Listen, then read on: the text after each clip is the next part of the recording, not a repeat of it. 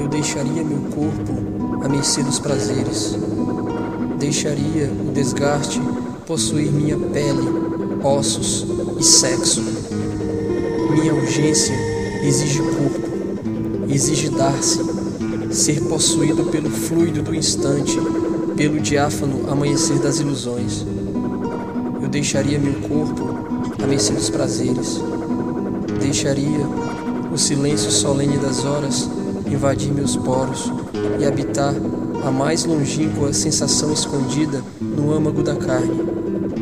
Deixaria a tempestade dos teus olhos devastar a superfície do meu gesto e acrescentar astros ao meu.